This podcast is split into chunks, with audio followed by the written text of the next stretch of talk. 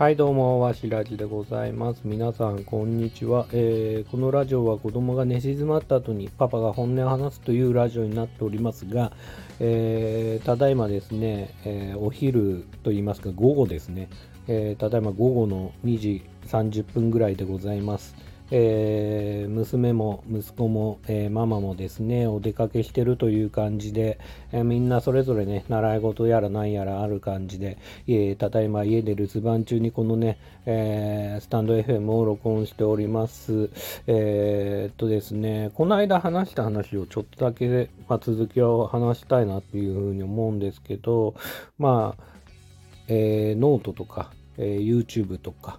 えー、っと、そういうスタンド FM もそうですけど、まあいろいろね、えー、なかなか更新が止まっちゃったりとかして、特に、えー、ノートとか YouTube の動画配信とかは作る時にね、すごく時間かかってしまったりもするんで、まあお客さんって言い方おかしいな。えーと、ユーザーの反応だったりとか、まあ、そういうものがなかったりしたらやっぱり寂しいし まあねバズったりこう閲覧数があればあれなんですけどね、まあ、反応がないとやっぱり寂しいし、まあ、そもそもね伝えたいことっていうのがまあね形にするってすごく難しいしね。まあね。で、動画とかも結構、その、動画の撮影だけで1時間かかって、また編集に1時間以上かかって、音声入れて、また30分かかってなんていうと、結構手間暇もかかるし、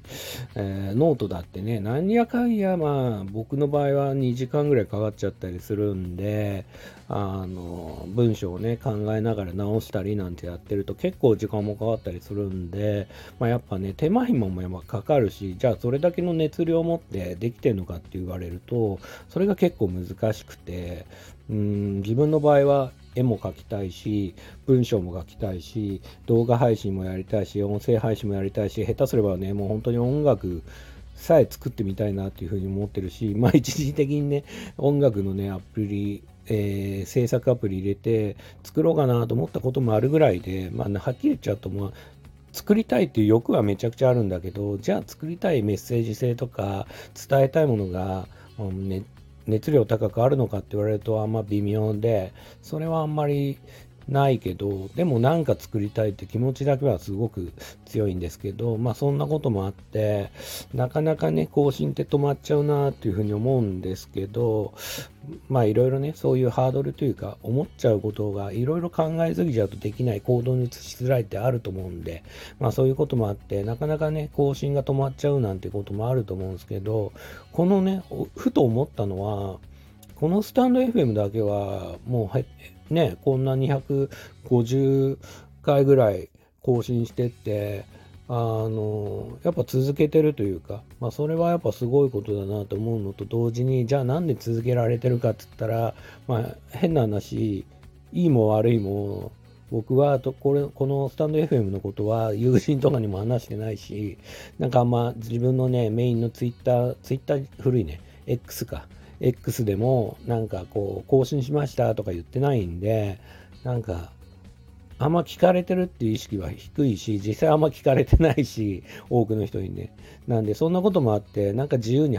こう話してるし、はっきり言っちゃえば、まあ問題発言仮にしたとしても、そもそも聞いてる人がもう本当に数十人だったら、まあそこまでね、まあむしろ炎上したいぐらいですよね。炎上してみたいぐらいね、人が聞いてればあれですけど、炎上するぐらい人は聞いてないんで、なんで、あんまね、こう、問題発言しても問題ないんじゃないかなっていうぐらいの、まあ、人数だし、まあ、自由にそういう部分では、あの、いろいろね、話せてるなっていう気持ちもあるんで、で、そういう意味だと、まあなんかこう、超ちゃんとした内容じゃなくても、とりあえずやっちゃえみたいな。とりあえずこの音声配信時間空いてるからやってみようぜっていう気持ちと、あとはその、この手軽さですよね。今始めてみようと思って、もう本当に10秒後にはなんだろう、えっ、ー、と、話し始めて、で、これ音声配信、録音した後に僕編集しないんで、基本的に。編集するのすごい大変そうなんで、編集しないでそのままポンって出しちゃえば、例えば仮に5分話したとして、えっ、ー、と、もうその数分後には、あの、スタンド FM なりで配信がね、もうできちゃう。まあ、一つの作品とは言いづらいけど、まあ、そういうこうストレス発散的な部分だったり、まあ、自分の話す練習だったり、心の安定だ、まあ、なんつうかな、何かを話すことによって、なんか心の安定というかね、そういうものがあったりっていう部分では、すごくね、いいコンテンツだなっていうふうに思ってて、これはやっぱ今後も続けようかなと思いますね。一時期これなくそうかな、もう削除しちゃおうかなって思ったことあるけど、やっぱりこうやって自由に、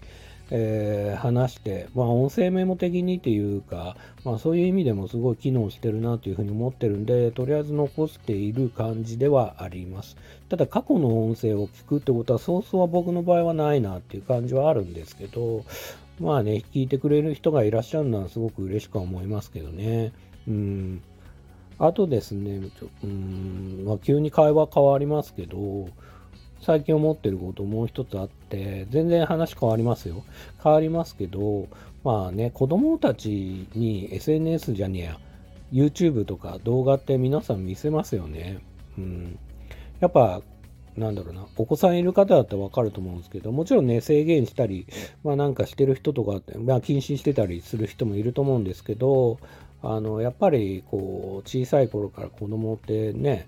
まあ、親がスマホを触ってれば興味あるだろうし、まあ、ワーギャーギャーギャー言ってる子供もスマホを与えて、え、動画を見てる間は正直おとなしくしてくれたりしてるんで、まあ、大人がなんかやりたい時とか、なんか家事やんなきゃいけないなとか、えー、そういう時、自分の時間を持たなきゃいけないなという時に、まあ、ついね、子供にスマホを渡したり、タブレットを渡して、子供はそれを動画見たりとかししてるというか、まあ、その間おとなしくしてくれるみたいなことって、まあ、多々あるなっていうふうに思ってて、うちも上の子も下の子もやっぱり動画見るんですね。うん。で、スマホを見たり、タブレットで見たりするんですけど、あのじゃあそれって本当にいいことなのかな、まあいいわけはないんですけど、じゃあ悪いことなのかなっていうふうにも思ったりはするんですよ。じゃあ逆に悪いとしたら何が悪いのかなみたいなね。そんなことを思ったんで、ちょっと話お話をさせてもらおうかなというふうに思うんですけど、えっ、ー、と、一つ思うのは、まあ最初僕は、まあ、そこまで本当に悪いことなのかなっていうふうには思ってました。それは、やっぱり自分も子供の時、リビングにテレビがあって、子供部屋にもテレビがあって、小さいテレビがあって、で、自分のね、部屋にこもってというか、まあ部屋でやっぱりテレビ見てましたよ。うん。ドラゴンボールとか、筋肉マンとか、やっぱ見てたんで、まあそう、まあバラエティも、当時はたけしとかさんまとか、あまあそういうものも見てたし、まあモノマネとかいろいろバラエティも見てた記憶はあるんですね。テレビをすごい楽しみにしていました。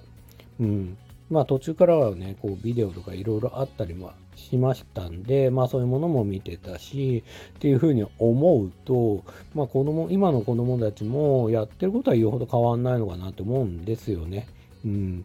例えば僕の場合は、ファミコンとかももちろんやってたし、ドラクエ3とかもう本当にずっと数時間やったりしてたし、まあ今のゲームの方が時間かかるけどね、こうエディットモードとかなんキャラとかやってると、ほんと無限に時間かかるんじゃないかなっていうふうに思うんですけど、まあ、そうですね、それなりにやってましたね。下手すれば僕、学校行く前に朝ごはん食べて準備したら、あの、それの学校行くまでの数十分間は、なんかレベル上げしたりとか、街の周りをうろちょろしてレベルアップする、したりとか、ドラクエでね、うん、そんなこともやってたんで、まあね、子供たちがなんか動画見たいとか、そういうことを、まあ、絶対的に、うん、禁止したり否定はできないなとも思っています。ただ、ただ、あの、これ危険だなと思うのが、僕らの子供の頃のテレビ以上に、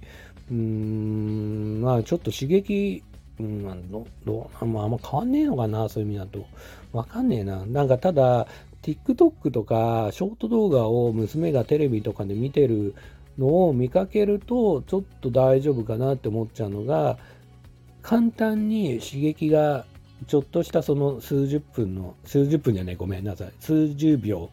数十秒の間に、えー、薬と笑えたりする、まあ、刺激のある動画がポンポンポンポン流れてくるっていう、その状況は危なくないかいっていうふうにも思うんですよね。まあ僕はあんまりギャンブルやらないんで、うん、まあ、言い切れるところは少ないんですけど、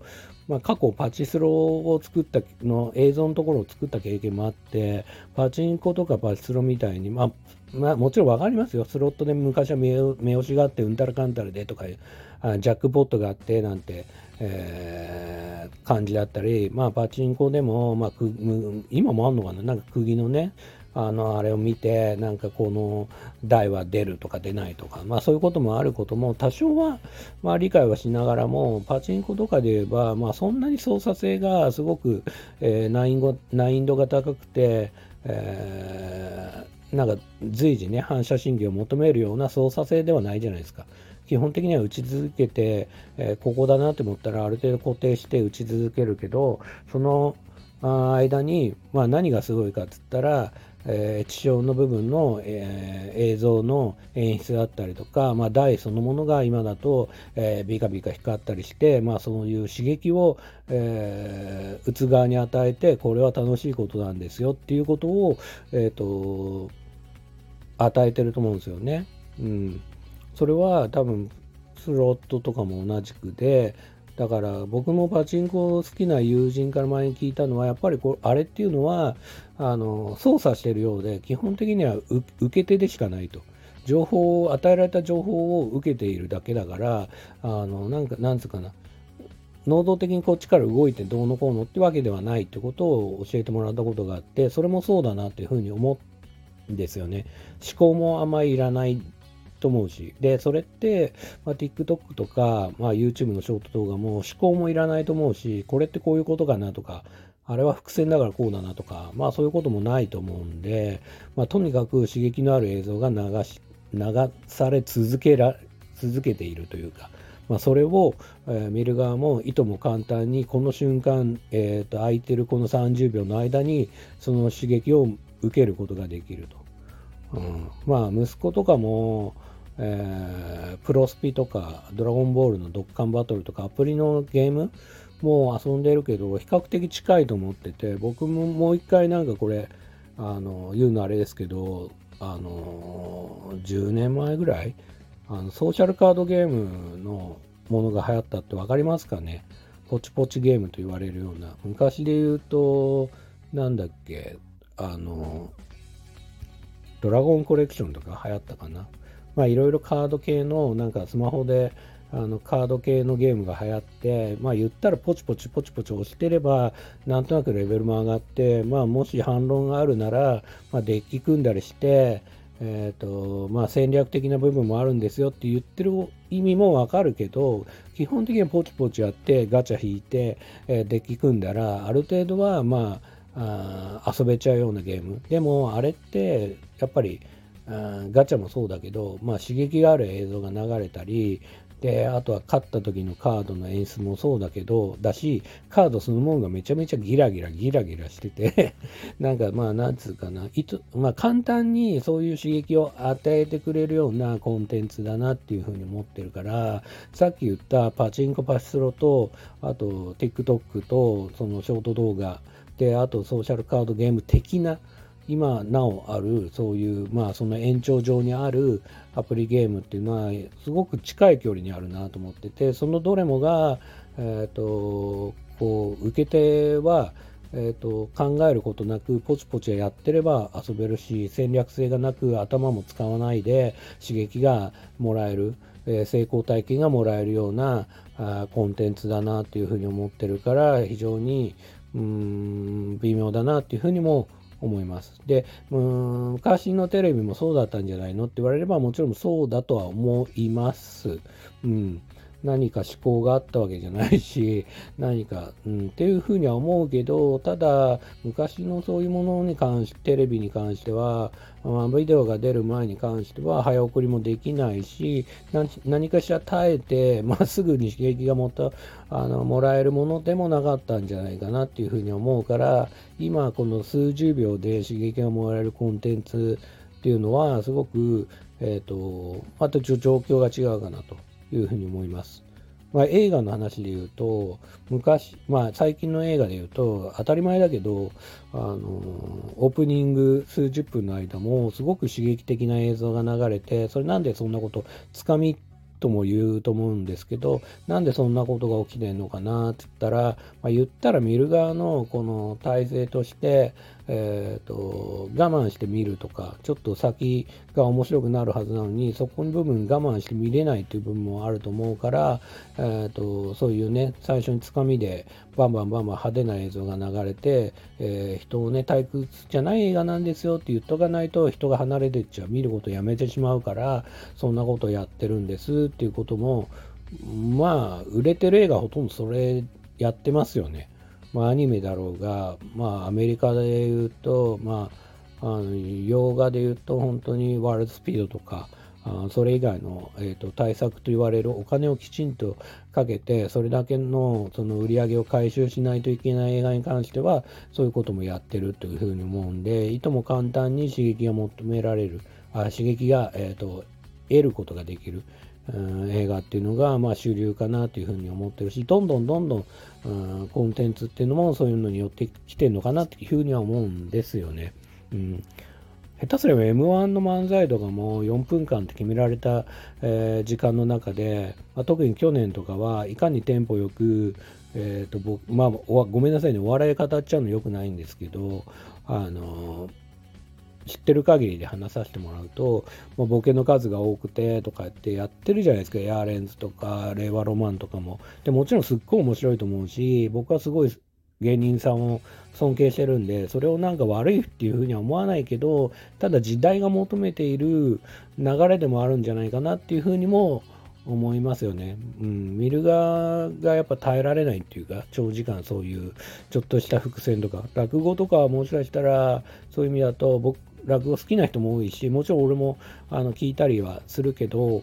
やっぱりこう、若者は、まあ、落語離れっていうのがあるとしたら、やっぱりそういう部分でなかなか、そういうのを受け入れるのに時間がかかるのか、これから本当に衰退しちゃうのかちょっとわかんないですけど、やっぱり今のお笑いの流れとはやっぱり違うんじゃないかなっていうふうに思ってて、で、まあごめんなさい、落語はあんま語れないよね。僕はね、語る権利がないんで。ただ、そのさっき言った通り、映画もそうだし、お笑いの M1 とかに関しても、あの、テンポよくおわあの見せ場を作っていかないと、人が離れていってしまうコンテンツであるっていうことと、さっき一番最初に言った、えー、パチンコパチスロで、そして、えーと、今のショート動画っていうのが、まあ、それぞれ時間、えー、時代が求めている、えー、その姿なのかもしれないけどあまりに簡単に、えー、脳を刺激するような何かそういう、え情報を与えすぎてんじゃないかなっていうふうに僕は思っている今日この頃でそれはすごく危険なことだなとも思っております。まあ、本を読む人とかが減っちゃうとか、まあ、文章を読める人が減りましたっていうのも、それに近いのかもしれないですよね。うん。なんかいろいろそうやって考えていくと、例えばツイッター、ツイッターじゃないね、X ね。X で140文字で何かを伝える。140文字は読めるけど、長い文章は読めないっていう人もたくさんいるみたいで、あそういう理解力みたいのが減ってるって話もありますけど、まあ、それもやっぱりここ最近の流れであり、えー、この10年、えー、20年の流れ、ネットがね、えー、反映した時のその流れであり、まあ、これからの課題というか、まあ、そういう部分でもあるんじゃないかなっていうふうには思いますね。うん。X もそうだね、ほんとね。だからそれで、その140文字見て反応しちゃって、なんか文句言ったり なんかコメントしてるおじさんとかもたくさんいるし、どんどんどんどん脳が低下してるんじゃないかなって気もするし、自分も気をつけないといけないですよね。そういう意味だと本はしっかり読むべきだし、文章を読める人間でありたいって気持ちもやっぱりあるしね。うん。だから子供たちにもね、だから本も読んでほしいなと思いながら、なかなかきっかけ作りは難しいですよね。うん。僕はこの間、その月曜日かな、あの、家で絵を描き始め、うんと、なんだっけ、雪の日に、えっ、ー、と、前、このスタンド FM でもちょっと話したかもしれないけど、あの、絵を描き始めて、夜、ちょっと早めに帰ったからね、仕事場で、えっ、ー、と、職場からね、雪が降って電車が止まったりするとあれだから、ちょっと早めに帰って家で絵を描き始めたら、娘も息子もちょっと刺激されて描こうかなってなって、うん、やっぱりそうやって、なんか親が何かそういう姿を携帯ばっかいじってないでね、姿を見せてあげることによって、まあ偉そうには僕も言えないけどね、たまたまその日だけだったんだけど、なんか絵描いたら、この街も絵描いたりしてて、うん、やっぱりそういうね、こう、動画以外の、うーん、趣味的な、こう、なんつうんだろう、そういうの。もう、やっぱり、こう、やってもらいたいなっていうふうには、それ以外の遊ぶ方法を開拓したり、まあ自分なりのね、え、ー、と、そういうものをね、やっぱり考えても動いてもらいたいなっていうふうには思います。はい。というわけで、えー、今日はですね、あの、SNS がね、なかなか更新しない 場合に、どうかなって話で、まあ、スタンド FM は簡単にできるし、やっぱいいよねとかいう話と、あと、えっ、ー、と、